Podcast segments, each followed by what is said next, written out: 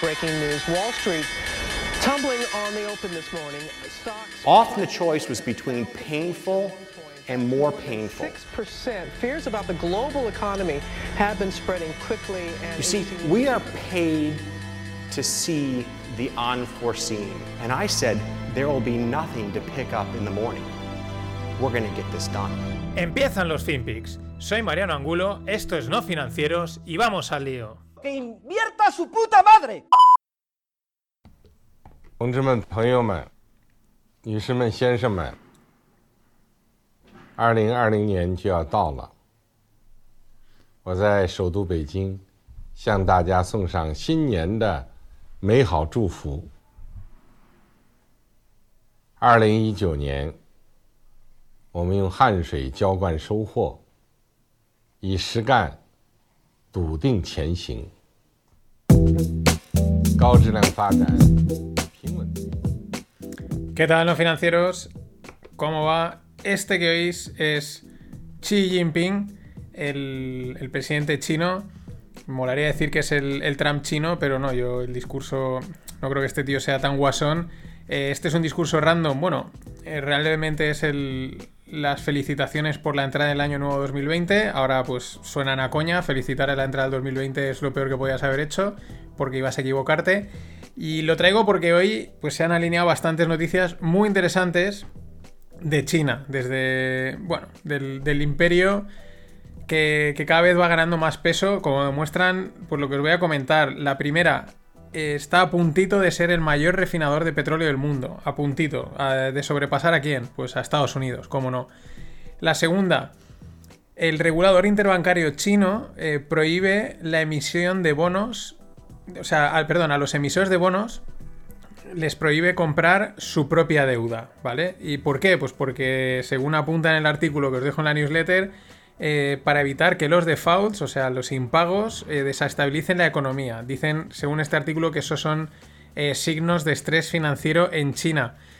Mm, bueno, pues siempre se lleva mucho tiempo, ¿no? Como al final el, régimen es tiene su lado opaco, pues nunca se sabe cómo de bien van las cosas o cómo de mal. Llevamos oyendo que China va a petar, que, que se está ralentizando durante mucho tiempo, pero lo que vemos es lo contrario.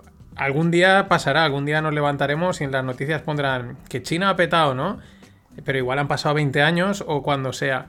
Pero en cualquier caso es interesante. Esto es interesante porque es algo que ya se lo están haciendo muchos países, ¿no? Eh, yo emito. Ahora hablaré también de Estados Unidos. El, el Tesoro le da dinero, la Fed compra bonos, es decir, mm, me autocompro, ¿no? Yo emito por un lado el dinero y con ese dinero o, con- o emito yo un bono y yo mismo me lo compro, ¿no? Me autofinancio. ¿Cómo es esto posible? Pues porque los estados hacen este tipo de virguerías que, son para temblar, ¿no? Pero eh, es interesante porque, bueno, parece ser que es, bueno, es un hecho ahí a tener en cuenta. Porque, claro, cuando no dejas que tú mismo te compres tu deuda y has cedido algo que estás haciendo, pues es porque. Pues porque. mm, Bueno, pues por salud financiera, ¿no? Pero ahora viene la. La más interesante, la que realmente es. A saber esto a dónde lleva. Es la siguiente. El, el gobierno chino va a abrir definitivamente su mercado de bonos a inversores internacionales. Ellos entraron en el, en el acuerdo del, de World Trade, la, la combinación, perdón, la Organización Mundial del Comercio en el 1900 o 2000 y algo, 2001 creo que es, eh, digo de oídas, pero el, flujo de capitales está totalmente restringido, o sea, está, digamos, muy controlado por el gobierno chino y cualquier persona no puede comprar deuda, china, es decir, no puede prestarles dinero a los chinos y sacar una, ent- una rentabilidad. Y eso lo van a abrir. También, ojo a lo. eh, Yo creo que tiene algo de relación quizás con esto del que os comentaba en el anterior punto. Que, que entre ellos dicen, no, pues casi mejor le colocamos la deuda a otros tíos de fuera, ¿no? Pero está interesante porque. O sea, esto puede ser muy interesante. Porque, claro, de repente. ¿Cuál es la situación? Hoy en día, un inversor que, busca eh, inversión segura, digamos, eh, que son bonos, que es, pues eh, tipos de interés renta fija, tipos de interés asegurados, no encuentra. Bueno, lo que encuentra son los high yields, que se le llaman, que son los eh, alta, alta rentabilidad, que es en países pues que financieramente están un poco más cascados, ¿no? Entonces, claro, como financieramente están más cascados, pues si quieren pe pedir dinero prestado, tienen que pagarlo más caro. De ahí que se llamen high yields. Por poneros un ejemplo, Grecia, eh, cuando tuvo su momento crítico, pues era un high yield, vamos, tenía, estaba un 17% o algo así, pagaban por los bonos, o un 7, una barbaridad. No sé si era un 17, un 7, una auténtica barbaridad. Ahora está en negativo, acojonante. Bueno, entonces un inversor mm, tiene ese lado, el high yield, o tiene pues Estados Unidos, Europa, que, que no le dan nada, o sea, que pone el dinero y le pagan que un 0,25, o sea, apenas. Y esa es una de las razones, siempre lo he comentado, que, ha pasado con muchos planes de pensiones. Los planes de pensiones suelen ser ese tipo de inversores, buscan rentabilidades aseguradas, cosas tranquilitas. Como está cero, pues han tenido que mover a cosas más arriesgadas, como acciones y tal, ¿no? Claro, ahora de repente en China dicen, señores, ustedes pueden comprar aquí deuda por lo que dicen más o menos en torno a un 3%, y dices, ¿qué me estás diciendo? ¿Que ponga el dinero al cero? al 0,25 o incluso a negativo, o que lo ponga un 3, eso puede desencadenar un flujo de pasta de un lado a otro enorme. ¿El riesgo cuál es? Bueno, me pagará deuda, o sea, China hará un default, o sea, dejará de pagar la deuda en algún momento, me la jugarán. No se sabe, es verdad que estás invirtiendo en un gobierno, en un régimen eh, muy opaco, tienes que creer en ellos, eh, pero también es verdad que yo creo que culturalmente eh, los chinos te la, van a te la pueden jugar por cualquier lado, pero no creo que en la deuda. O sea, si sabéis las historias de todos los negocios chinos que hay en España, eh, se financian ellos, les envían dinero desde sus pueblos, se envían ellos trabajadores y por lo que se cuenta es que pues fallar a ese compromiso es, vamos, te, lacra, ¿no? Te crea una imagen allí, no vuelvas a tu pueblo y eso es como algo muy cultural, ¿no? Entonces, no sé, yo diría que en ese sentido mm, pueden, la gente puede fiarse, pero también está por otro lado el decir, Mm, al final es el dinero. Oye, ¿que te pongo al 0% o lo pongo al 3%? Y ya digo, eso puede ser.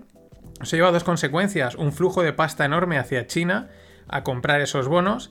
Ellos empiezan a exportar sus, sus, yuanes, ¿no? Su capital. Eh, claro, ¿qué puede presionar? Puede presionar a que Estados Unidos y, luego Europa eh, tengan que subir sus bonos, los, los tipos de interés. Caída de los precios de los bonos y salida de flujo de pasta de las acciones a, donde hay tipos de interés, porque hay gente que está metiendo dinero ahí en acciones y no querría, pero con la represión financiera que hay, no le queda otra. Esta es la jugada, esto es mm, a saber, es lo que, lo que ponen. Eh, ¿Cuáles son las consecuencias? A saber cuáles son las consecuencias. Pero mucho ojo con esto. Sigo con China porque Australia le plantado cara, le lleva plantando cara diciendo yo no voy a pasar por ahí, por el aro, yo mm, alto. Australia evidentemente es aliado americano-inglés. Pero claro, China dice, vale, pues eh, te voy a parar todas las importaciones. Le ha parado importaciones de, de carne, de, de, esto de carbón, de, eh, de cobre, de vino, porque Australia es un productor de materia prima de este tipo eh, muy bestia, o sea, producen una barbaridad. Y encima ellos que ahora están ahí como una especie de crisis y China ha dicho, sí, no me quieres bailar las castañuelas, pues ahora verás. Al mismo tiempo que le para a Australia las las, las compras que hace, eh, está, China está importando, está en cifras récords de importación de productos agrícolas. Crecimientos de hasta tres dígitos en el maíz, el trigo, el sorgo, que he visto que es como una, hierba llamada maicillo, el porcino. Pero cifra crecimientos del 160, del 370%. Eh, comprando como locos. Mm, espectacular. Mm, no sabemos si están metidos los chinos o no, pero hay un squeeze en el cacao. Y no estoy hablando del squeeze, suena squeak, pero no. En el chocolate ha pasado de cotizar de casi, pues nada, el euro la tonelada, una cosa así, a unos 250 dólares. Ha habido ahí un, squeeze, un, han exprimido el mercado, no está muy claro aún qué ha pasado. Eh, igual están los chinos y no creo que sea por efecto la Navidad, es una barbaridad. A ver si lo puedo averiguar, pero muy curioso. Si queréis ver la, la gráfica en la newsletter, la tenéis. Y cambiamos, nos damos el otro lado nos vamos a Estados Unidos. Cosas de Estados Unidos, pues el tesoro que lo lleva Nuchin, porque es M-N-U Chin, siempre, yo siempre digo Magnuchin, pero es Nuchin, es que es un nombre muy curioso, todo el mundo lo menciona, es el del Tesoro y luego en la Fed está Powell. Bueno, pues el Tesoro le ha dicho a Powell que dice, mira, eh, toda la pasta que te he dado para que te la gastes, la que no te has gastado me la devuelves. Fijaos las cosas, es el mismo, al final es todo lo mismo, ¿no? Pero dice, yo te he dado pasta, gástatela comprando bonos y acciones y ah, que no la has gastado, pues me la devuelves, ¿no? Y parece ser que Powell ha dicho, vale, venga, pues te vuelvo el dinero. Es una cosa bastante curiosa, pero estas cosas pasan. Igual que pasa que, mm, espera, a excepción de lo que haga Trump, de si Trump consigue demostrar que ha habido tongo, etcétera, etcétera, que está por ver, porque yo creo que es una batalla también complicada, pero de momento el elegido, mejor dicho, la elegida para llevar la Fed eh, por parte de Biden es Yellen. O sea, aquí no. Renovar gente no. Vamos a, por la que ya teníamos. Es decir, podríamos decir más de lo mismo. Sustituiría a Powell cuando llegue el momento. Y lo curioso es que Yellen ha dicho que bueno, que están preparados para cuando haya una caída de las acciones comprar más acciones, ¿no? Es como dando a entender, ¿no? Como esto va a caer en algún momento, pues no os preocupéis, tenemos dinero para comprar. O sea, no te preocupes, que cuando te entre el mono de droga, nosotros tenemos toneladas y toneladas de jaco monetario interesantísimo. Más cosas. Eh, datos de las tarjetas de crédito de los americanos. Bueno, ya sabéis que aquellos son de. Aquello viven al día, tiran un montón de tarjeta, etc. Pero es curioso porque han reducido en casi 100.000 millones eh, las deudas en las tarjetas de crédito de unos 755.000, 800 y pico mil. Eh, han reducido en 100.000 millones por la caída del consumo el, COVID ha hecho que la gente consuma menos, vaya menos a los restaurantes, allí son de tirar de tarjeta, tarjeta de crédito, yo hoy me tomo el chuletón, ya lo pagaré cuando toque. Y también por las ayudas del gobierno, ¿no? Es bastante curioso cómo... Ahí está la duda, ¿no? Si, la gente a lo mejor no consume, ¿qué hace? ¿Ahorra? Pues no, han, amortizado, digamos, eh, un poco de crédito, lo cual es, no llama, la llama la atención. Quizás por eso todo el dinero que le están metiendo al mercado los americanos a través de sus estímulos pues mm, mm, es un ejemplo más del, la M2 que le llaman, que es la circulación del dinero en segundo nivel, ¿no? Y este es un ejemplo de cómo mm, ah, no, circula.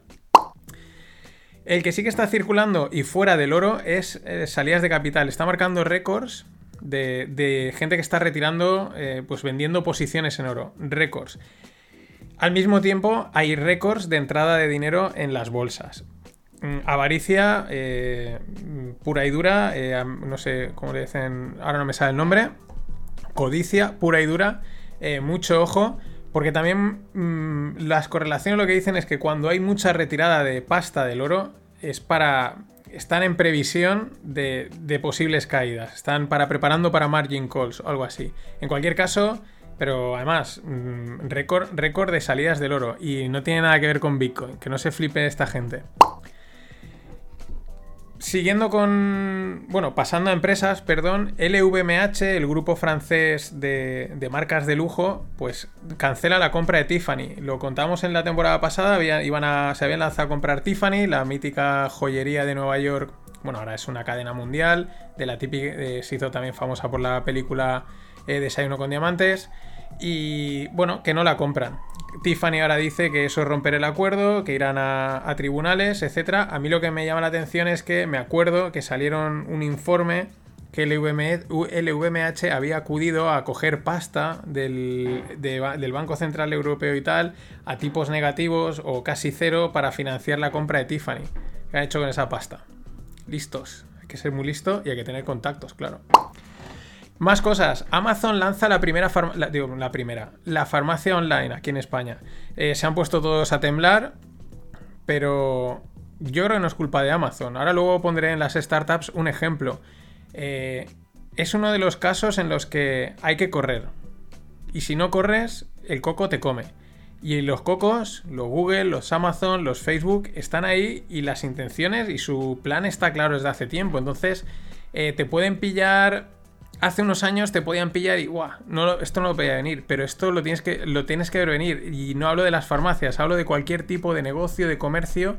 No porque tú tengas que montar un Amazon, pero sí que, oye, que alguien monte o montar algún tipo de, infraestructura de e-commerce que aglutine y que dé ese tipo de servicios. Pero ahora luego en las startups os hablo de un, caso, un caso del ejemplo, ¿no? De en vez de esperar a que venga el coco, hay que correr para que el coco no te coma. Eh, soft, eh, no, perdón, Softy.tv. Es una televisión que llega a Europa de la mano de Samsung. Me parece muy interesante. Como no, funciona con suscripción. Hoy en día, si no, tienes un servicio de suscripción, no eres nadie. Pero lo que hace son cortos. O sea, es una televisión de suscripción que son cortos. Eh, que es un, yo creo que es un formato interesante. Y puede que sea un formato que tenga bastante recorrido, ¿no? Hoy en día que hay tantísima información, eh, ahí hay una duda entre formatos largos o muchos formatos cortitos, ¿no? Y bueno, pues me ha parecido, no la conocía, softy.tv. Y vamos con una historia de, de las redes sociales. Eh, nació Snapchat, ¿no? Que eran como esos vídeos cortos. mm, Entonces cogió Instagram y le copió a Snapchat esos vídeos. Llamémoslo, eh, supongo que son snaps, pero es que es una red que gasta más en Estados Unidos. Entonces Instagram le copia a Snapchat sus vídeos y son las stories, ¿no? Las stories que, que ahora pues también han copiado eh, Twitter, pero Twitter le llama Flits. Y también las ha copiado Marca. Eh, sí, Marca, el diario de- deportivo. Y también las ha copiado Visual, Visual Code. Vale, pero es que eh, por otro lado llega TikTok y saca sus TikTok, ¿no? Sus vídeos que son como las stories, pero con musiquita y llenas de tonterías. Y entonces Instagram dice, bueno, pues yo voy a copiar las stories, pero no voy a llamar eh, las, perdón, los TikToks, pero no voy a llamar TikToks ni stories con música ni no, le voy a llamar Reels. Y entonces ahora Snapchat va a copiar los Reels y los TikToks. Y entonces al final esto va a ser un jaleo porque va a ser como la banca. Al final va a haber un solo banco y esto pinta de que va a haber una sola red social. Pues ya no vas a saber si en qué. Por, por los colores, porque una es de color azul y otra es de color rosa, pero es que no vas a saber en, en qué red social te estás moviendo. Vaya jaleo.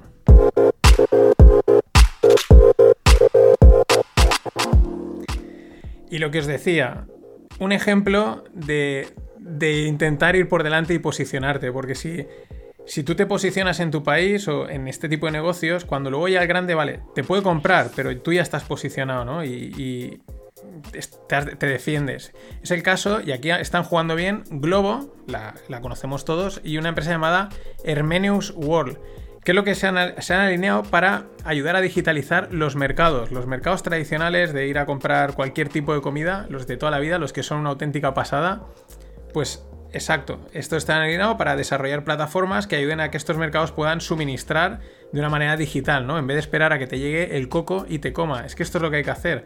Eh, que pueda, ¿no? Pero ahí hay, ahí hay mucho que hacer y ya no es que haya mucho, es que me parece hasta necesario. Y una, cosa, y una app que parece es un poco macabra, pero tiene su sentido, ¿no? Se llama Leaf y es una app española para crear tu propio funeral. Parece ser que hay varias de este estilo que lo están intentando. Y la historia es que eh, tú, digamos, en esa app creas tu propio funeral, entonces el día que te mueres, es que es macabro, pero tiene sentido porque avisas a la gente que quieres que sepa que te has muerto, ¿no? Entonces evitas ese, tra ese trauma o ese trago a, familiares que tengan que avisar, que te puedas haber olvidado de alguien, etc. Entonces eh, lo tienes todo organizado de una manera como tú quieres y de manera automática. Ya digo, suena macabro, pero tiene su punto. Y Mundo Blockchain, el CEO de PayPal dice que el año que viene eh, van a permitir que con las cripto, que con criptos se pueda eh, meter pasta en cualquier transacción que, que, suceda. En los 28 millones de, de clientes que, que, dicen. No, de, de, sus. de merchants, perdón, estoy leyendo en inglés, de sus. de tiendas, ¿no? De, de comercios. Es decir, estos lo que quieren es ser los, caballeros ¿no? de, la, adopción, ¿no? del uso de las criptomonedas de una manera, pues eso, totalmente en todos los lados. Esto va a ser interesante porque veremos cómo pasa y también no nos olvidemos, eh, PayPal es una empresa regulada, controlada, con lo cual muy sutilmente, de alguna manera el gobierno va metiendo las manos en estas cosas. Pero ya las está metiendo porque el gobierno de Estados Unidos está utilizando el USDC para puentear a Maduro, ¿no? Para enviar allí pasta. ¿Qué es el USDC? Pues el, dólar C, ¿no? Hay varios, está el, dólar Tether, este es el dólar C, que es de Coinbase con otra, con, Circle. Básicamente es una criptomoneda que lo que hacen es que por cada dólar cripto eh, ponen un dólar de verdad eh, que lo respalde, ¿no? Entonces es como tokenizar dólares, ¿no? En pocas palabras, pues el dólar versión virtual.